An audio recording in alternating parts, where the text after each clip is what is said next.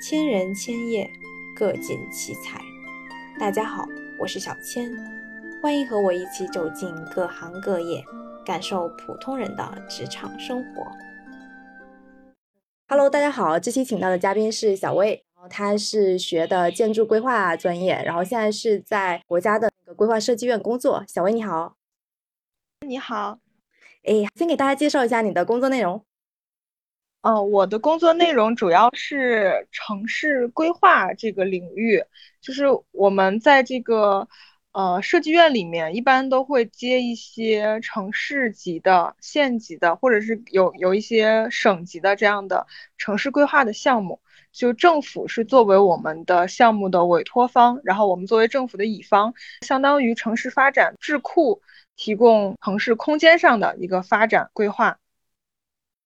比如说我某个城市，然后我现在要做一些城市的布局，会请你们来，比如规划一下哪片是商业，然后做什么类型的商业，然后哪片是做旅游景点啊之类的，这这样的工作嘛？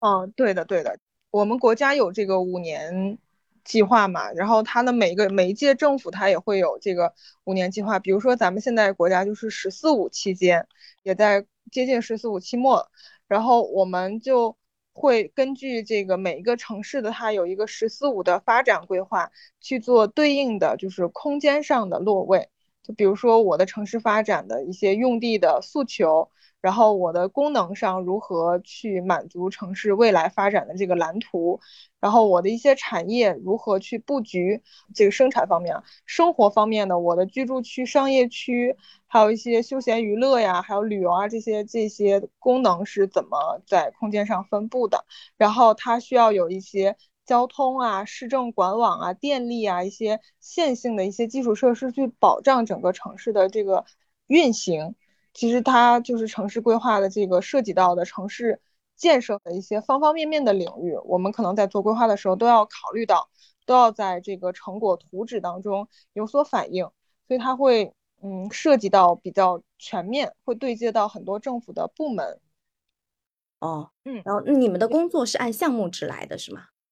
嗯，对的，我们的项目一般有分。就是大一点的那种城市总体性的，它是框架性的。然后呢，它会有一些就是，呃呃，中观层面吧，就是偏就是城市片区的。比如说我的，呃，某一个商业街区，某一个就是工业区，它会有一个专门的像就是控制性规划，这个是有点就是专业术语了。然后还会有一个层就是修建性的，就是我这块地几公顷，比如说我一个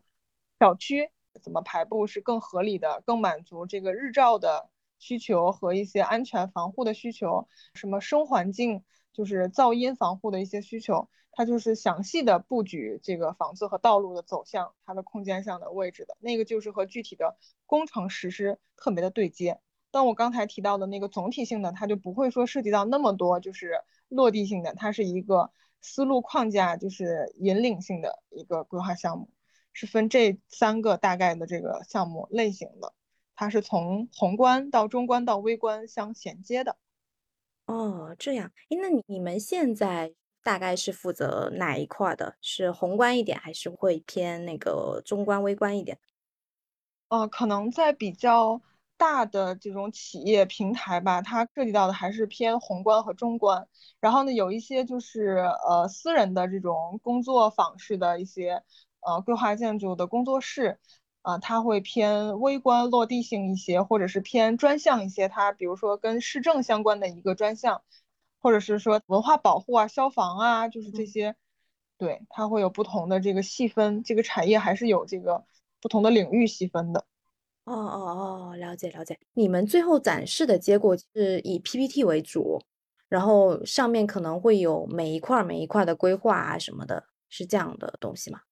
呃，这个是汇报，就是你向相当于当地的这个甲方政府部门和和各部门去汇报的时候的一个成果。这，但它不是一个最终成果，最终成果就是很多规划是要通过法定程序去报审批的。除了汇报稿之后，还会形成文字性的一个文本，还有就是我的那种按照行业规范去制作的图集，然后还有我刚才提到的这个数据库。比如说，我做了一个城市总体规划，我的成果，呃拿出来之后，呃过审批了，这个城市认定了，然后它的省级部门也报批了之后，它就可以传导到县级和其他的它的这个这个市级以下的这个各部门去执行。然后他拿到了这个文本图集和这个数据库之后，就下面做控制性规划的，我就要先拿到这个总规总体规划的成果，依据它的这个成果继继续往下深化去做。它是有一个就是宏观到微观的一个链条的，所以所以实际上的那个项目成果汇报只是为了让甲方明白我们具体做了哪些东西。然后它是更就是倾向于视觉性的，然后展示性的比较丰富的。然后呢，文本图集和数据库呢，它是有标准性的、统一的要求的，是这两大块的工作成果。哦，这样，哎，那方便具体拿个例子来讲讲吗？比如说规划某个城市，然后你们大概会做哪些东西，然后大概是怎么处理的，结果会展示成什么样？嗯，比如说我们做一个镇的控制性规划的话，我们就需要这个镇的现状图，它的这个用地布局的现状是什么样子的。这个往往是甲方那边会掌握一些基础数据，我们在基础数据的基础上，以某一个年份为规划的开始期。它规划一般都是有期限的，比如说我呃之前做的一些都是，或者是接触到一些都是到二零二零年。然后现在做的规划都是二零二零二零二一年到二零三五年，就是十五年为一个期限，相当于你在这个城市未来发展的十五年之内，你去看它现状是什么样子，它未来发展成什么样子，那就一个现状图，一个未来的这个规划布局用地布局的这个图去做对比，你就能看出我的用地有哪些功能的调整，然后有哪些就是空间的拓展。然后在这个之后的领域呢，还要细分，比如说我的公共服务设施分布在哪些位置，医院、学校、教育、医疗，还有这个文化，什么嗯科教、体育啊，这些都会在公共服务体系这张设施图上有体现。然后道路交通规划图呢，就是我的城市的主干道对外呃，比如说高速啊，嗯国道、省道这些对外交通，然后我的城市内部的主干道、次干道、支路这样的。交通体系是分颜色去体现出来的，我的交通是怎么排布的？哦，啊，然后还会涉及到这个更细分的公交和慢行体系，就是我的公共交通到底是怎么样的？然后它的这个城市，比如说慢跑步道啊、城市骑行啊这些慢行的这种人行的交通是怎么规划的？有一些线路，还有它城市要涉及到历史文化保护的，它就有历史文化。呃，文保单位，比如说当地有一个什么庙啊，什么就是呃红色遗址啊，还或者是呃历史遗址啊，这些东西要保护起来，它会有一个保护控制线。我在这个周边的一些建筑是不能超过这个历史建筑的高度的，或者说我周围多少范围之内是不能做大的工程设施和地下设施的，这是有一个图去做控制的。然后就是更具体细分的。呃，就专业领域，电力电信，嗯，给水排水，然后燃气呀，还有什么防灾减灾这些，还有两两三张图呢，是用来做这个具体的这个建筑高度和它的这个容积率的控制。建筑高度我们能理解，就是它，比如说限制高度，我六层楼大概十八米，然后容积率呢，相当于是我在一个地块里面，我用它这个建筑的每一层的面积的一个总和除以这个地块的这个这个面积，而不是除这个建筑的面积，跟建筑高度有关，就是你这个地方多少是做那个建设开发的，多少是布局道路绿地的开放空间的。哦，好的，了解。哦，大概就是这些，是吧？嗯，这是一个控制性规划的一些内容，就是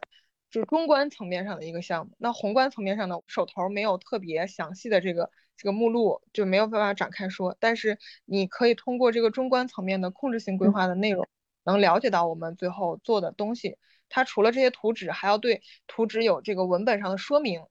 就是我具体是怎么布局的。因为有些人他不够专业，他不是说只看图就能了解到。你的规划的内容的，你是需要一些文字说明来说明我的图纸是具体是什么样的思路去怎么布置的。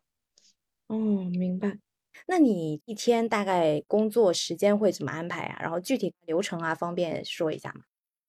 嗯，我们因为工作地呃和这个项目所在地往往都不是在同一个城市，所以我的工作其实是会分为嗯大概三个阶段吧。比如说我在接到一个项目之后，可能会先去。项目地去实地调研，除了就是在这个城市周边走的话，还会包括我和政府部门、政府的主管领导和各部门去座谈对接，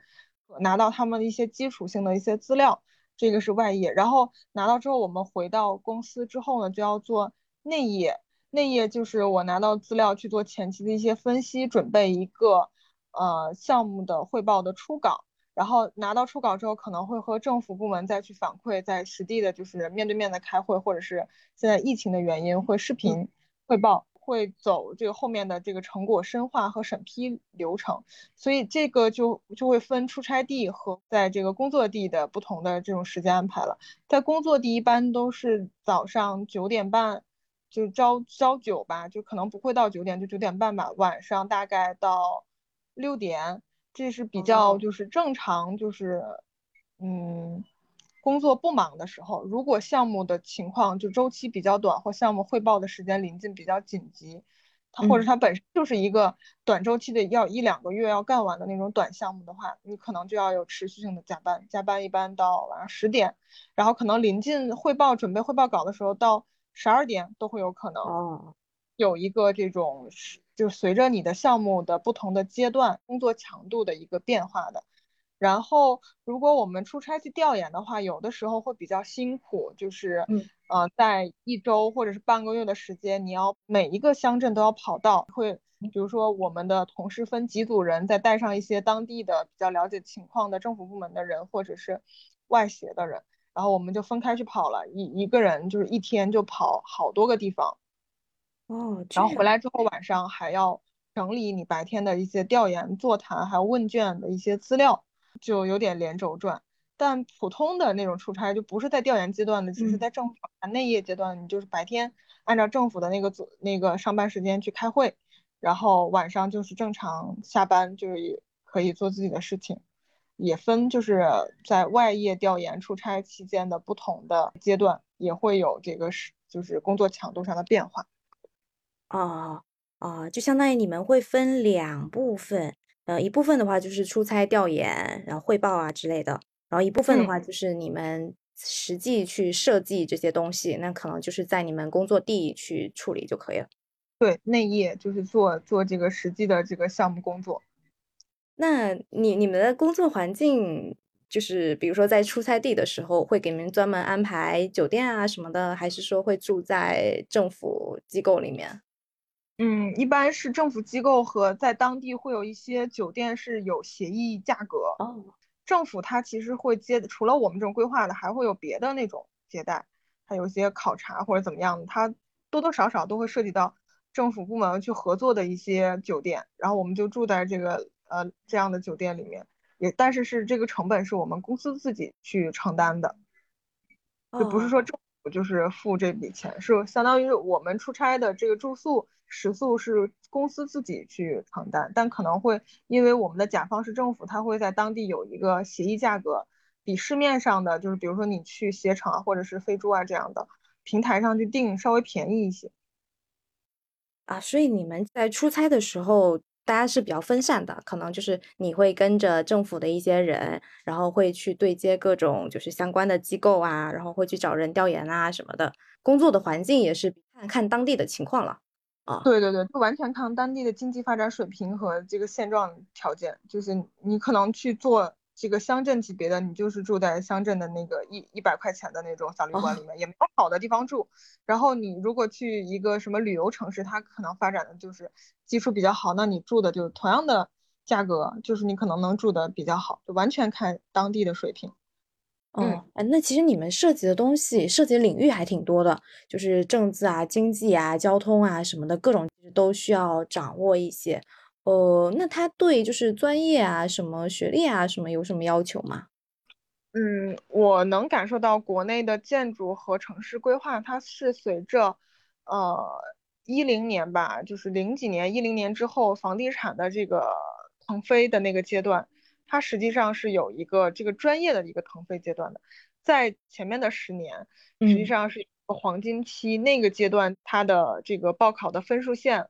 就会比较高，然后也有几几所学校，它是从建校就建国以来的一些传承吧，就是跟工程啊、施工啊、桥梁啊有些就是渊源，然后它的这个学术传承比较呃就是连贯，然后它就形成了老四校、老八校。还有现在几所就是比较新兴的，也也就是比较强势的这个这个这几所学校叫新四军这样的一些概念，它其实就划分了一些求职上的一些学历要求的一些等级，比如说啊，有一些企业它就会说我们是想要老八校的硕士，但可能没有那么卡那么死，它是把那个就是简历筛选范围扩大到，比如说十六所或者是二十多所学校的这个硕士能够进我的。呃，笔试、面试的这个圈子，然后再通过笔试和面试，能够进入到筛选环节，最后根据当年录取的这个人数吧，企业的这个录取安排去进行这个筛选调整。一般就是我们去规划设计院的话，还是需要通过笔试、面试的这个环节去筛选的。然后也就就业季的时候，这些学生。就会在一个很短的时间内，两三个月的时间，频繁的去参加各种规划设计院的考试，就往往这这个礼拜去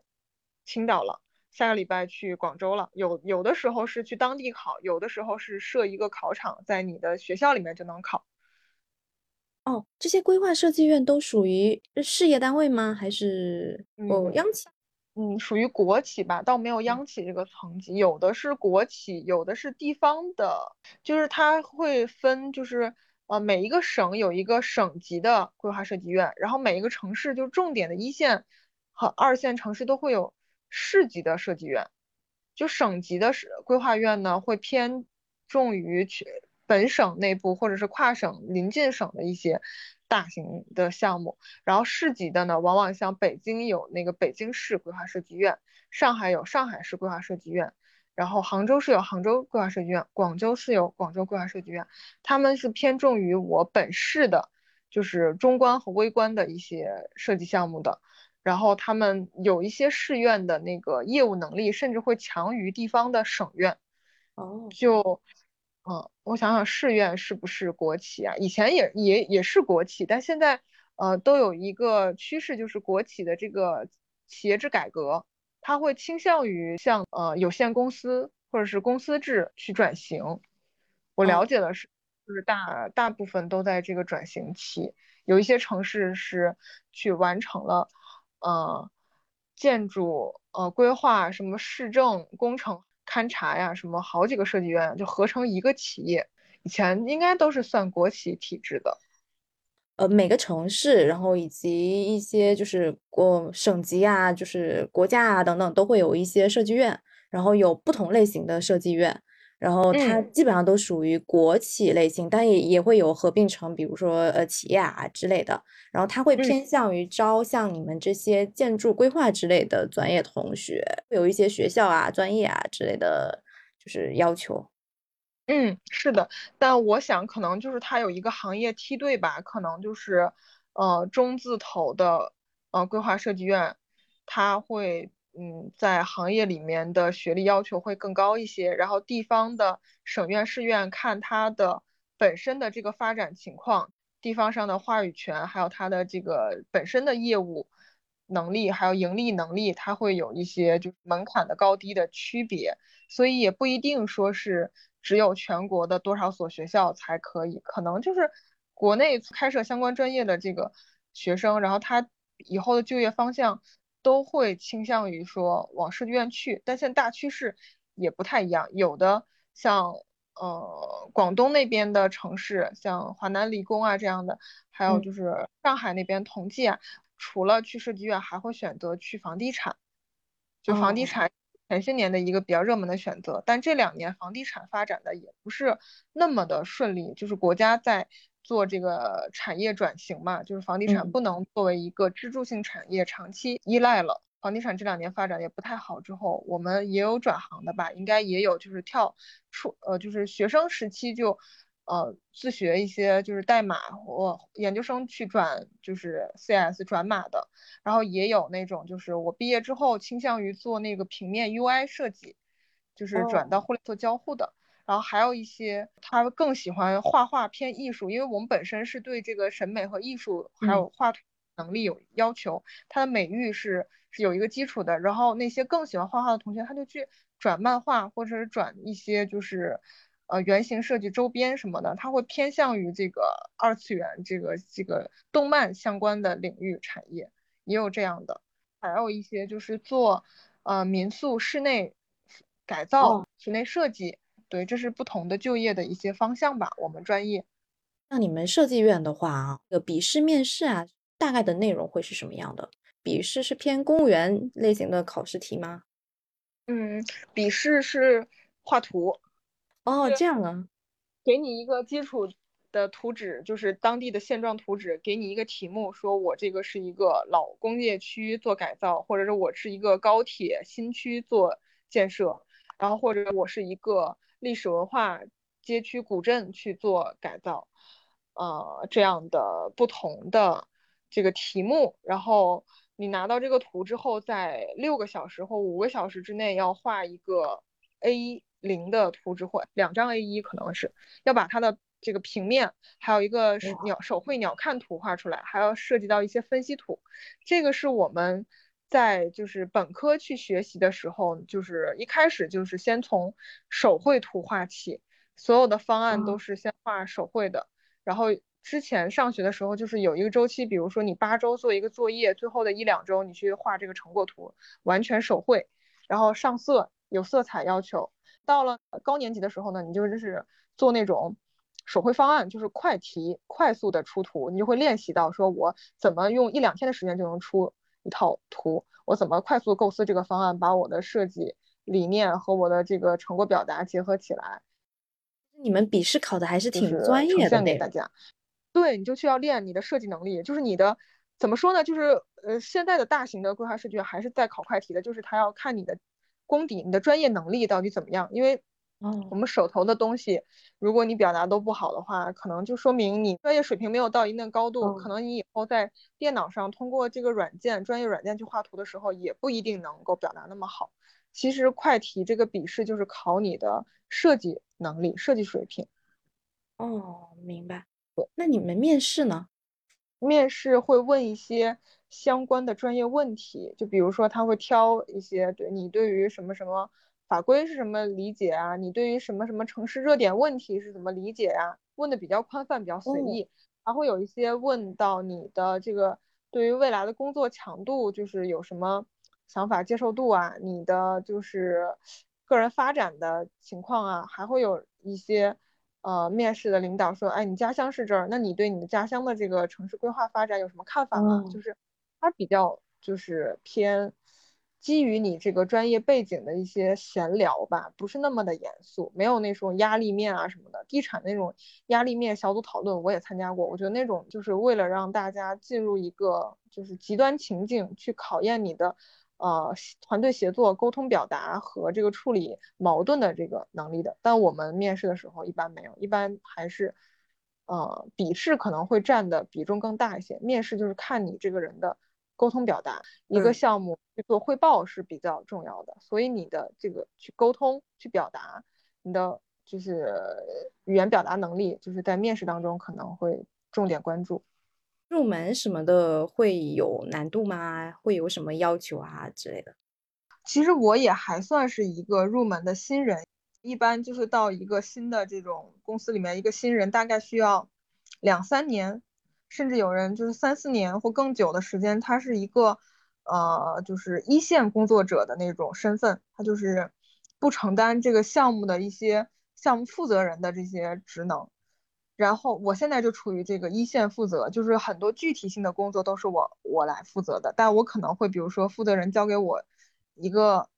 嗯项目，就这个项目你主要盯着这个项目所有相关的一线工作，政府对接所有的就是都是你来，然后你要你也要自己就是负责出一些成果，或者和你的同事合作出成果，但同时你也可能会安排你的同事统筹你的同事。啊，这安排统筹实际上就有点像已经有项目负责人的这个这个锻炼的这个趋势了。然后你成为真的项目负责人之后，你可能还要接触到更多的，就是说我如何和政府就部门洽谈，就是了解他们的需求，或者说是产生一个项目，就是你去告诉政府说你是需要做这样一个规划的。就是这个是一个项目负责人的特质，他是需要拉过来一个项目的，是产生一个项目的，然后把项目从无到有生成之后，后续还要走一些就是备案呐、合同啊一些商务上的一些事情。然后才进入到说我具体的做这个项目，我能够感受到我们这边它没有那么那么细分，就是没有分的那么明确。刚入职的新人，你会更偏向于是做具体的成果，然后随着你对这个项目把控能力和政府的这个沟通的这个能力越来越强之后呢，你也能产生项目。哦。你们是按项目制来的，然后项目的领导人会偏向于去跟就是各个部门的人对接，然后会有一些销售啊、商务谈判啊之类的工作，会更偏对外一点。然后嗯，就是执行的人就可能会就更对内一点。我现在目前的理解是这样的，但我感觉就是和各部门对接，也有一些细致工作也是对内的人去做的，因为具体的落地性的细致的东西还是需要就是做事的人去对接。主要比如说我和政府的这个呃主管领导去谈我这个项目的生成，那可能还是这个项目负责人级别的人去有这个能力去做，或者说是他有这个职责去做，同时。可能你作为一个项目参与者做了很多具体工作，但项目负责人去代表我们整个的团队去做这个汇报工作，他有足够的经验去了解，比如说哪个层级的领导、哪个部门的领导他感兴趣什么样的领域。同样一个汇报稿，我在做汇报的时候，我就会调整这个汇报的侧重点，去满足这个当地领导甲方的一些需求吧。其实我们的汇报也比较关键，就是你做了很多东西。如果汇报就是效果不好的话，也不不容易得到认可。所以，我们一方面是自身的这个业务能力要足够强，把东西、把项目的内容做得足够好；另外一方面就是你要有充分的口头汇报和这个对于当地政府诉求的这个了解，还有一些很多经验的积累吧，才能做到汇报的时候能够游刃有余、灵活发挥。这个也是通过就是不断的项目各种类型的项目的积累。去成为一个项目负责人之后必备的一个素质，就是你能汇报。我们当时的大领导就跟我们说，给你一个两百页的 PPT 或一百页的 PPT，你要做到，你可以讲一个小时，讲半个小时，讲十分钟，讲五分钟，你都能讲。哇，项目负责人其实做的事情还是比较综合一点的，就是销售啊、谈判啊、汇报啊、对接，还有一些。呃，工作进度的把控，然后工作安排什么的都要兼顾着。对对，他还要负责，比如说安排，就是项目内的合作，就是团队的人说，我们这个阶段的主要工作的目标是什么？是成果还是说汇报稿？然后我们侧重的哪些方向？我的工作怎么安排？就是也在听取大家意见之后，哪个人负责哪一块儿就安排下去。然后拿到这个就是一些成果之后，他要负责攒起来。可能说，我就是要把这个工作内容要要调整，就是比如说汇报的内容的顺序啊，然后它的呃详略程度啊，这些都是一个项目负责人要思考的事情。还有一些，比如说我具体项目里面比较关键的领域，比如说我对一个城市的发展的这个定位，它的一些就是嗯画龙点睛的一些东西，是项目负责人综合考虑整个项目和基基于他的这个。业务能力的积累之后，他往往能够提出一个非常精彩的点，还甚至说他能够就是在一个项目初步成果有了之后，他能够列出一个非常逻辑严密，就是环环相扣的一个提纲，然后来引领整个团队，说我把这个成果的每一部分像拼图一样拼好。哦，这样对你们就是一线执行的人来说，大概需要哪一些业务能力啊？我们就是我们上学的时候学的呀，你要学会一些专业的软件，就是比如说 PS 就是画图出图的工具嘛，然后 CAD 就是工程制图的一些精细化制图的一些基础的工作的软件，然后你要啊，通过自己在这个几年之内的一些了解，对于法规啊，就是政策呀，还有一些就是行业规范啊，就居住区标准啊这些，就是不同的专业有一些了解。当然，他也不是说你全都学会，都搁在脑子里面，像词典一样一翻。你就你知道有这个东西，你用的时候你就说我知道去哪儿去找这样的资料去支撑我做出一个合理的这个成果来。另外就是你可能哦，我们偏规划偏。空间就是会要画图，你要有一定的审美，就是画图的时候要要对要就是好看，就你怎么美化你的图纸，就是可能有一些项目它是图纸的这个美观程度也也一定性决定了就是汇报的效果。你如果就是画图的水平不好的话，可能有点拉胯，就是这个东西一看就不大行。人还是偏视觉动物，所以我们就是这个行业一开始是那种。画手图、草图就可以去汇报，后面呢要画就是施工图，就是那种就是 C D 的图，在后面就是要就加各种的效果，然后 P P T 汇报里面可能还会有什么动画、视频，哇，哦，效果图模拟建设之后的那种场景，就是那种鸟瞰啊各种的。然后在最近几年呢，项目有转型之后，我们还会学一个新的软件叫 GIS，ArcGIS 就是 G I S 地理信息系统。基于这个去掌握很多基础资料，很多基础资料已经集成到这个软件里面了，就也带来了我们最后成果的一个转变。我们可能最后出精美的这个效果图汇报稿的同时，还要把数据库，就是它的那个地理信息的一个数据库做做的比较好，才能算完成一个整体的项目。相当于它的成果要求是随着。这个城市发展，还有这个行业的发展吧，不断的在在提升，有更多的这样的更丰富的成果要求。哎，那你们刚进公司的时候，你们的项目负责人会，嗯呃，比如说带你们呃做项目嘛，比如会给你一些很细节的指导嘛？嗯，我我感觉也分情况。实际上，我们是在完成了，就是默认吧。你在本科阶段你就具有了一定的专业基础，然后你在研究生阶段呢，默认你是跟着导师是做过一些项目的。但像有些老师他可能偏学术，他就不一定去做项目，所以他经验会比较少。刚刚入门就是到公司的时候，可能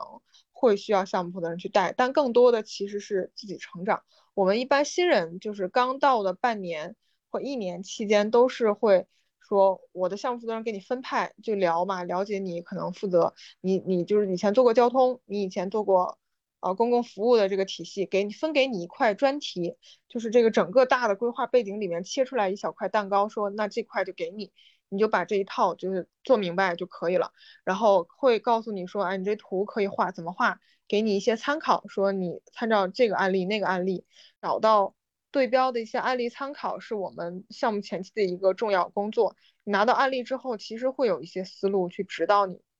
就是你这个成果往哪个方向去表达。项目有那种就是呃思路上的案例，也有这个成果表达上的案例，图图纸表达上就效果的这个案例都会有。这时候项目负责人就会给你一些方向，然后慢慢的他就。呃，不会说专门给你切一块儿的，他会说想让你单独负责一个小一点的项目，这个项目可能不是一个综合性的，它是一个专项性的，给你一块就是研究专题，比如说市政交通专题或什么的，也像是它其实虽然说是一个呃单独的小项目，但实际上它更像是一个总体的大项目切出来的一块，但它只是只不过单独立项了，我们偶尔也能接到这种单独立项的一个专题项目，你去做一做。再后来就是你可能要需要负责一个综合性的项目，其实这个非常考验你和领导就是对上沟通提需求的能力。这个也是我反思自己，还没有成长到说我能够真实的向我的领导反映出我需要什么样的帮助。我有的时候会觉得说我提的这个要求太太细碎了，领导不会考虑到这一层，他的时间不不应该用来考虑到这一层，但实际上。我确实是需要去思考，说我的领导他有什么样的能力，他能够给到我什么样的帮助，我主动的向他提出这样的诉求，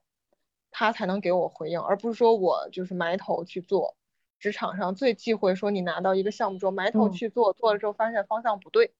嗯，是这样的。呃，那你们会跟就是同事什么的沟通吗？比如说有些项目你可能不清楚，然后找同事问啊之类的。嗯，会有这种，但可能就不是说你占用大量的时间去请教，可能只是说他能够一两句话给你指点一下他了解的情况，就不会说同事有热心到说手把手教你的这种，这些东西都是默认你在学生时期和研究生阶段都已经具备了一些能力，所以就很需要自我就是在项目过程当中去探索，比如说。啊，可能以前某一个类同类型的项目，我的某一个同事做过，我就会说啊，那你可能你的那个资料是找哪个政府部门去对接的，或者说你这个东西是怎么处理的，他可能一两句话告诉你。有一些比较热心的同事，他会展开说；有一些同事他就是时间很宝贵，同事之间也有竞争关系，我也没有那么愿意跟你说，这完全看人，没有人有义务说我要给你讲的很详细，应该只有你的项目负责人。他会呃有问必答，就是即使你的问题可能会比较简单，他也会给你个回复。这是我的理解啊。对，也可能不同的地方就是不同的设计院的风格不一样，有的这就是同事之间的合作比较紧密的，大家就是互帮互助的那种。哦，所以你们呃是按那个项目来分组的，然后每个组的同事可能会就是他负责某一块的内容，然后你负责另一块的内容，是按。业务方向，或者说按项目的内容去划分你们的工作。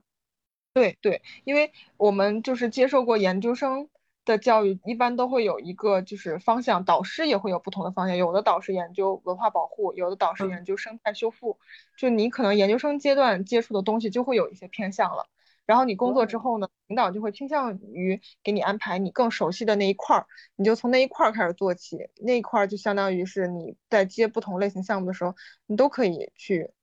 负责那一块儿。然后如果你以后有机会成长为项目负责人了，那你就是负责整块儿，可能也会需要你的同事协助你做具体的他擅长的某一块儿。哦，明白。你觉得你们的领导同事怎么样？嗯，我觉得还 OK，蛮好的。主要是我们的所长把整个所的氛围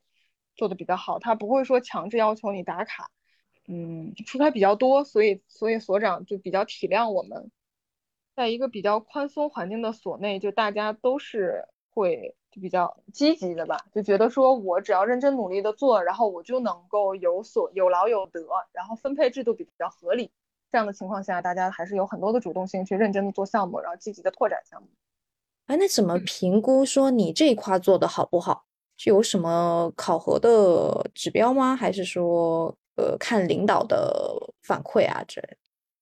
嗯，我觉得还是看整体项目的效果吧。你这个项目做得好，当地甲方认可，成果审批顺利，这个就是好。然后还有说，你这个通过这个项目产生了新的项目。嗯，你有了新的就是连延续性的东西，那也是好的。就是你可能源源不断的会带来新的项目，会有新的这个这个收益。另外就是很直观的，就是你的文本严谨，图纸表达好，那个就是专业要求了，专业上的评价的好。我们如果说评员工的，就是你的表现的话，正式员工会年底会有一个个人评优，就大家互相打分儿。哦，对。这个有点像，就班级以前评优的时候，有点国企吧，和那个学校有点像了，就是同事之间互相打分，他也看你的同事之间的关系，但这个也不是一个重要参考依据。另外就是你的这个工作，比如说我们的也不叫 KPI，我们叫产值，叫你做的项目具体为公司增加了多少收入。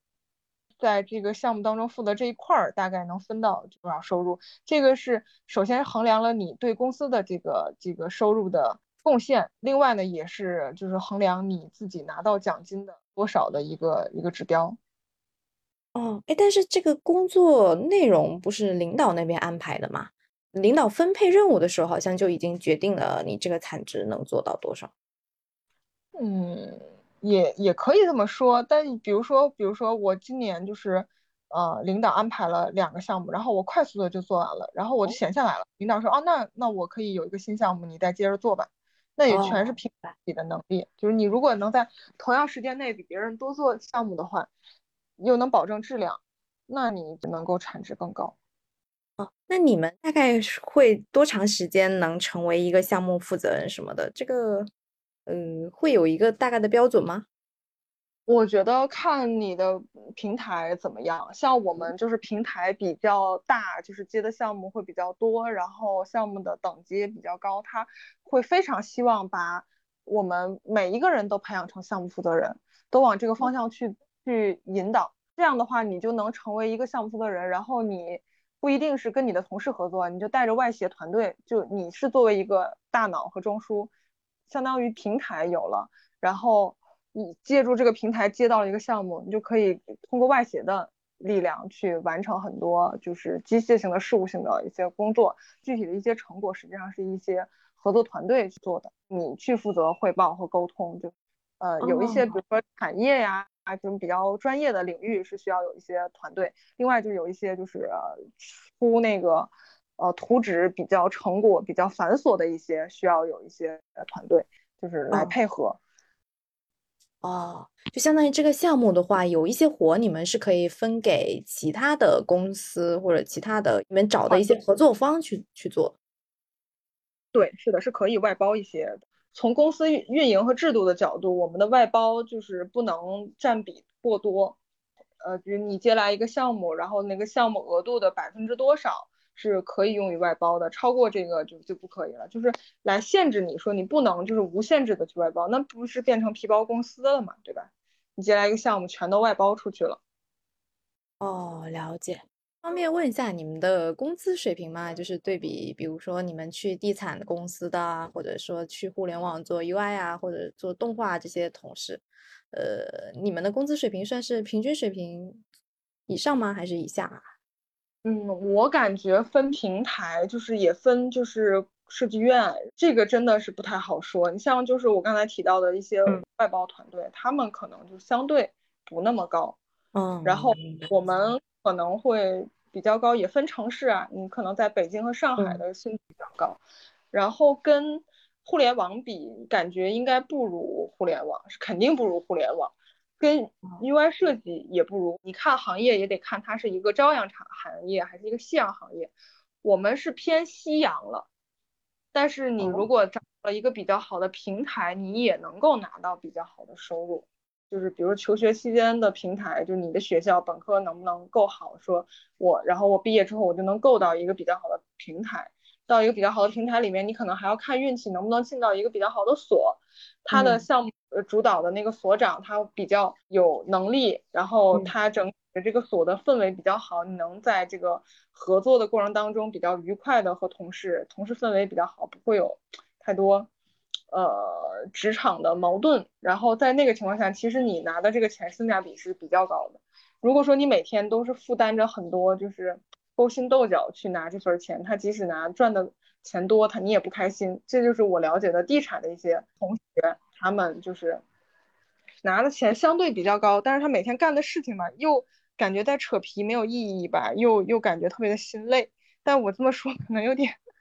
因为我接触的同学也是刚进入地产，就是两三年，还没有当上比较层级比较高的，然后他所以他负责的一些对接事务性的工作肯定是千头万绪，然后比比我们去对接政府还要更复杂一些，因为他们。是要实际落地去做诉求的，然后我们只是说拿资料去谈了解诉求，他们是要落地落实诉求，就会有很多矛盾、很多冲突、很多协调，对，会比我们的这个难度更大一些，情绪价值也要付出更多一些。哎，那你们会有一些什么福利啊之类的吗？团建活动啊之类的？团建因为疫情的原因，这两年比较少了。之前的公司会有一些，就是兴趣小组，羽毛球啊、篮球啊，还有什么呃健身啊、跑步啊这样的一些组织，其实后面也较少了。然后福利就是可能会发一些什么呃节日慰问的购物纸储值卡的那种，就你在特定平台里面选特定平台的一些特定商品，就你你是可以选择的。然后有有有个几百块钱的那种每年，然后夏季可能会给你选几种，比如说产品让你去选择，就是什么啊沐浴液呀，什么驱蚊啊，这这些东西就是稍微夏季送清凉，然后凉茶呀，选个礼包，就这种的，就没有那么没有像互联网那种什么，呃，端午节送粽子，什么呃中秋节送月饼，然后做成特别漂亮的礼盒，没有没有像大厂那么的正式，但每年还是多多少少有些福利。另外就是我们的那个工工员工卡里面是用于这个三餐的这个钱是，嗯。每年给你储值的，然后你这个额度是用不完的，你可以去，嗯，单位做其他的消费，就比如说买个咖啡啊，买个早餐啊，就是买个别的东西啊，还是可以的。这个钱我就是每年都用不完。哦，所以你们是包吃了，相当于。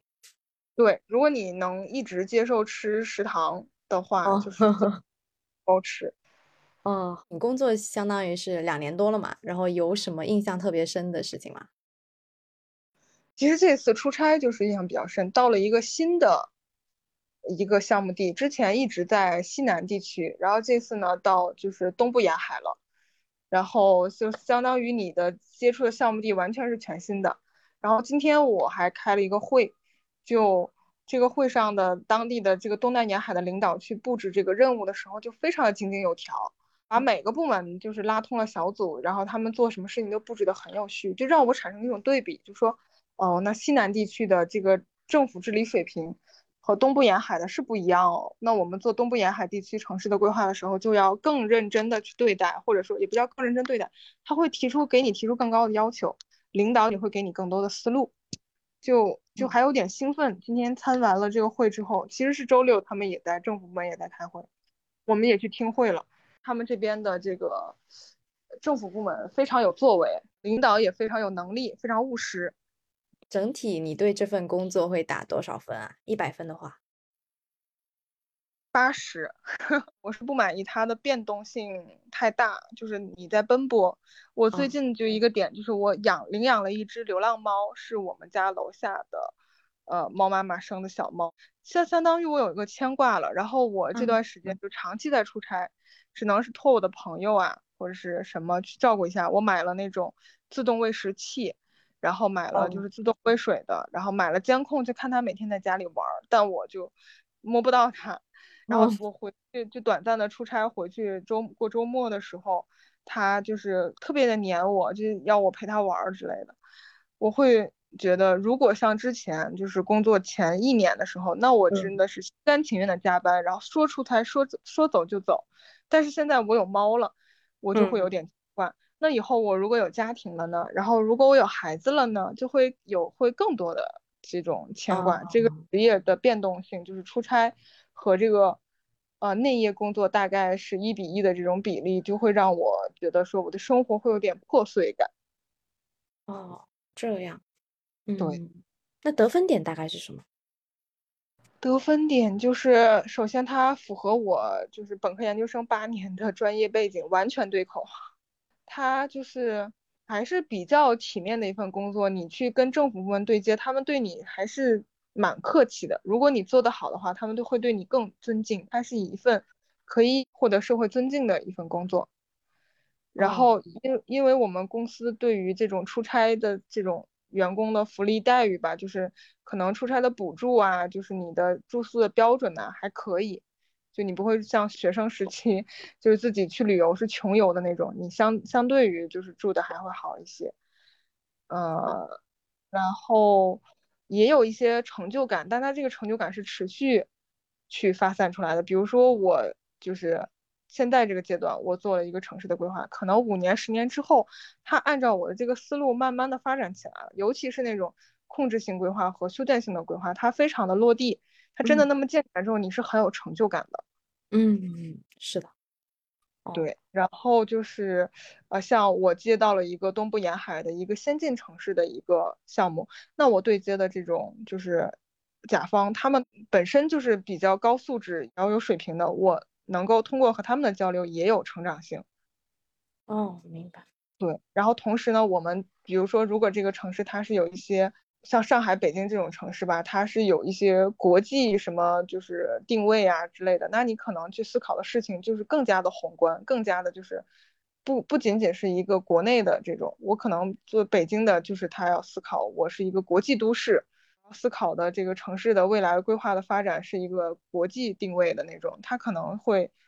让你更加有成就感。随着你做的项目的这个影响力，你自己的这个成就感也还会逐渐的积累。就一个是优质的项目地，另外一个就是你做的项目本身的这个落地实施的这个这个可能性，这两方面都会给你持续累积这个成就感。哇，感觉你们这个工作真的很令人兴奋。是听起来是挺兴奋的，但实际上它还是有一些。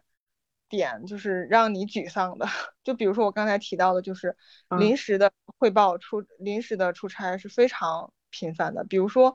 我每次出差都大概会知道，呃，可能会一两周，但我不知道什么时候是出差结束，他没有一个时间，就因为政府部门他的时间安排也不太确定，说啊，我今天可能就。就能听能能汇报上，或者是说我的那个政府的那个一把手或者各部门没有召集起来，他可能还要再等等，或者说我的项目成果跟哪个就是主管的局领导去汇报之后，他觉得还可以再完善完善，它是有一定的非常有变动性的，没有那么的完全的按照时间节点来，然后同时也不知道我下一次什么时候要出差。哦，这样，那你们这个出差是必须的吗？嗯，会有，比如说到了项目负责人啊，或者说到了一个什么程度就可以不出差了。反而是越到了项目负责人级别越需要出差，因为汇报都是你，就是反而是你这个就是能力越大，承担的责任越大。呃，哦，这样好，明白。呃，那你当时选择这个工作是考虑哪些因素啊？我在工作选择的时候，实际上是有那种地方的某某一个市级的规划院的事业单位，但是他的工作就是薪资水平的提升幅度不高，然后工作的职位提升的年限比较久，就是慢慢的熬。然后另外呢，就是一个就是现在的平台比较大，然后就是提升性能够比较强的，就是你有能力，你可能就能在几年之内。做到这种负责人级别去独立负责项目的，所以当时就选择了他。我也接接受他的出差的频繁程度和他的这个变动性吧。我当时是考虑接受的，但实际上它确实会给你提带来一些生活上的一些割裂感和破碎感和痛。你就不能长期扎根在一个城市开展自己稳定的生活，但是也由于这个疫情的关系呢，就是有一些时候确实不能出差，那我就很开心的居家办公喽。嗯，哎，那那你之后怎么打算？是会一直继续在这份工作上做下去吗？嗯，目前是这么打算的，因为我能感觉到我已经慢慢的像一个就是。一线工作者已经开始逐步的向负责人这个层面去锻炼能力了，但是还没有给我这个 title。然后等我就是在积累了足够能力之后，就会给我这个 title，我就会真正的成为一个项目负责人，还是有一定的盼头的，有一定的呃希希望大概率会成为项目负责人的。但是这完全是基于我现在的个人情况吧，我现在是单身。然后也还没有打算说，我几年之内肯定会结婚。我是一个对于婚姻这个事情没有那么执念的一个女生，偏偏职业女性吧。就就如果说如果说这份工作一直做下去的话，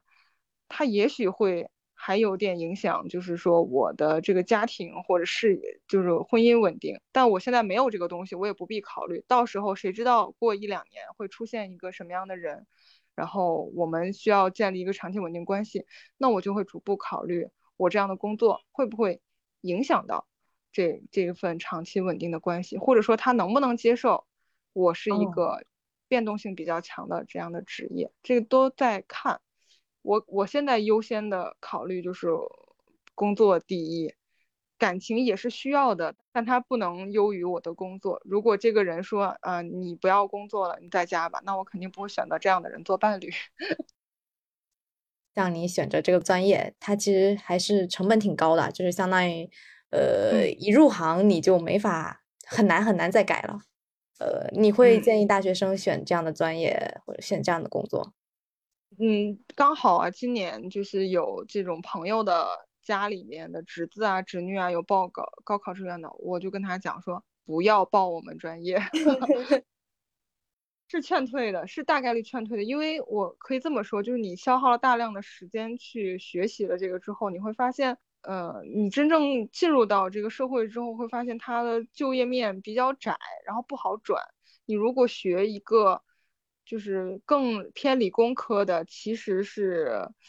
呃，专业性更强，是也许成就感更高，就不像是我们，就是它其实有一定的可替代性。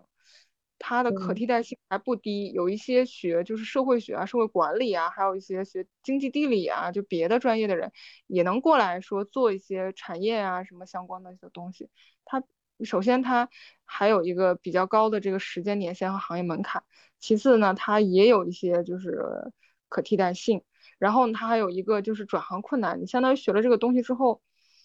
嗯，有点像文科吧，有点像理，虽然它是一个理工。二类的这个专业，但它有点偏文，就城市规划吧，建筑设计可能更偏工科工程一些，城市规划专业更偏社会偏文科，它有点就是尴尬，就是谁都能来做一做，然后就是你到时候你如果想要去转行的话，转行的这个这个门槛也挺高的，你跟其他的一些互联网啊一些新兴的这个行业就不是那么挂钩了，可能唯一能挂钩的就是。你当过项目负责人之后，有这个项目统筹能力的，跟这种，呃，项目经理、产品经理还是有点这种管理上的这个这个思路相通的。但是到具体细分的领域，可能隔行如隔山，你就跨不过去，会有非常高的这个成本。哦哦，明白。因为你们本科其实也学的是五年嘛，就是跟医学什么的差不多。然后可能呃，现在对学历要求也比较高，所以可能还要读研，那就基本上八年就过去了。嗯，是的。我觉得你比如说你学个计算机四年本科，你就出来可以工作了。然后后面你在工作实践当中不断的积累，就能进行你的能力提升了。这个就是一个比较快捷或者比较。嗯，迅速的，就是能够获得一份职业有收入的这种方式。我我现在能感觉到整个国内的这个就业环境还是有一个年龄的这个门槛的。你如果比较求学的年份比较长，嗯，实际上你以后的这个转行的这个机会成本也会越来越高吧。就是就你比如说我已经二十。六七岁研究生毕业了，然后我工作个三五年，我想转行了。我发现我三十多了，我再去学两年，我三十五了，然后没有企业要我。嗯嗯，那你觉得就是什么人会比较适合干你们这样的工作？嗯，其实什么人都可以。嗯啊是呃，但如果硬说的话，就是你可能就还是要求你有一定的美术素养，因为我们入学还要考那个石膏像就。画美术的那种，就就是因为需要你一定的美育基础，那你画画要好，审美要好，这样的就是你本身是一个有美术就是功底或者美术特长的人，来到我们专业的本科教育就会非常的顺利，你就能很快的入门，这个是个基础。但其实现在工作以后发现了，把一张图画好是画好看，是一个非常基础的。一个要求，更多的一个项目能否精彩和成功，去考验的是你的这个，呃，对于整体的这个产业呀、发展方向啊，一个经验的一个积累，去相当于你是一个，呃，诊脉，就是问诊看诊的一个角色，是个医生那种那种角色，或者是一个分析师的那种角色，你能否精准的把握到这个城市的发展的这个契机？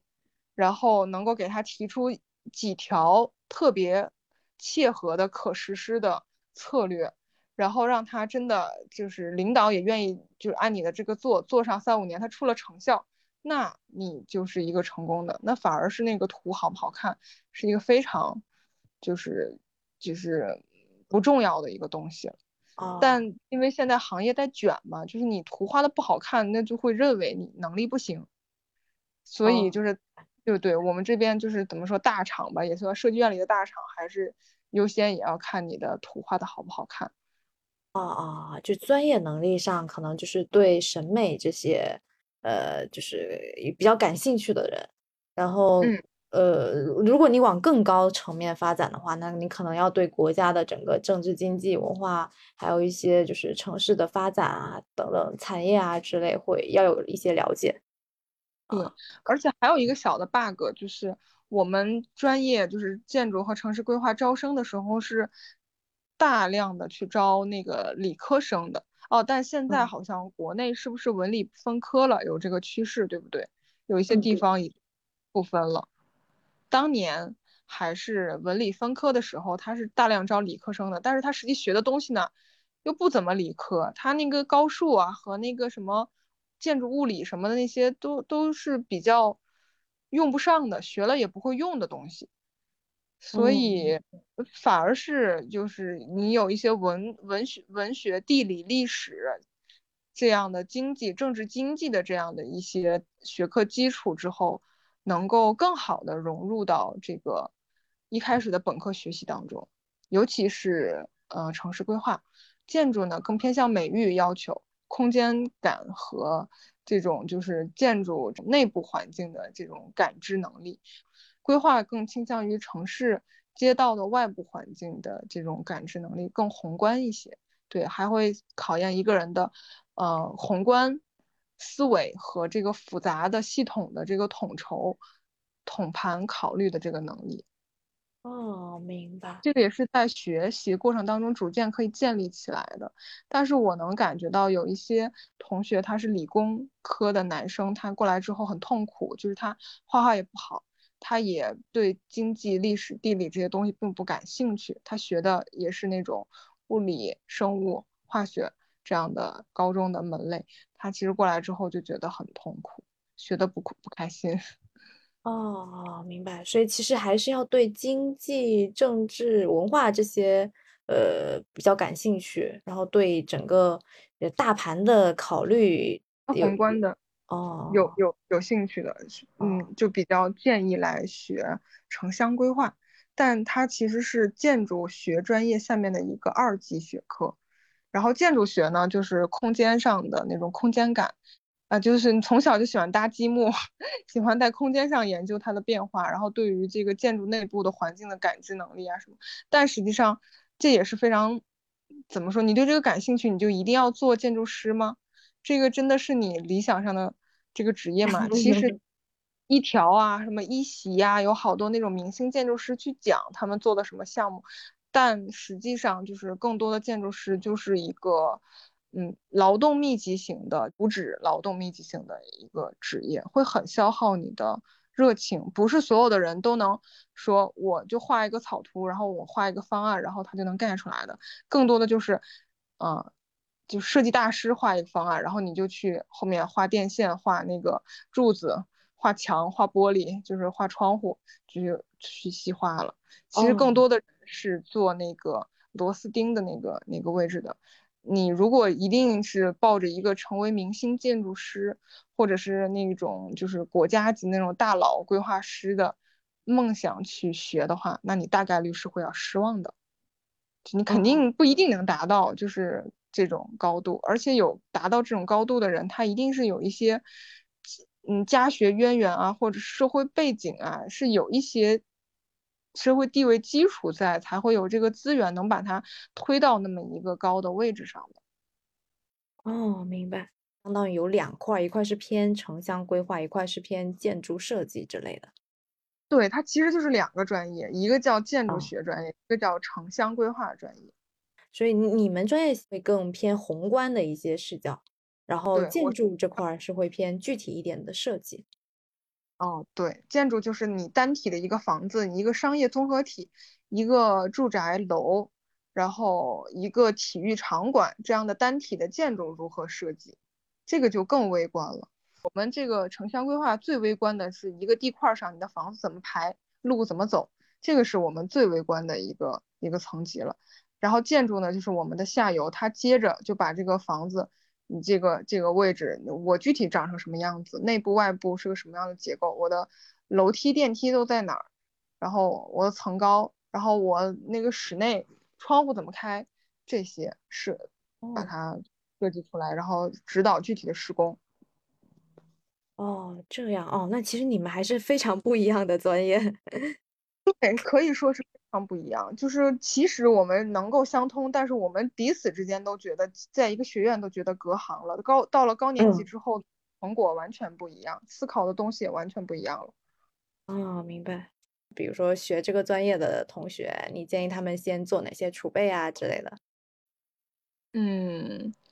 有一些书单啊，我感觉你去豆瓣搜一下什么城市规划书单，你就能知道有一些，就是我们专业的必读的经典书，去了解一个城市的，呃，经济产业，还有这个以人为思考原点的这个城市是如何运作的这些东西，这些东西都是，嗯，你读了就会有一些感知的。然后，嗯，另外就是尽早去实习，本科期间。比如说你是五年制毕业，你三年级就争取去实习，最晚不能超过四年级了。就是你在大五去实习就就晚了。你你去实习就是选择你能够够到的最好的企业去，去了之后就嗯怎么说，你就能感感觉到你以后的这个工作你喜不喜欢，适不适合你。因为有一些人他确实，哦，像我给到八十分，其实我感觉都我。在我这个行业里面是给的高的，有的人他是非常痛苦的做着这个这个职业的。哦，就如果说你不适合、不喜欢，或者是对于这种啊临时就要出差，然后临时就要赶那个 DDL，就是赶这个 deadline，就是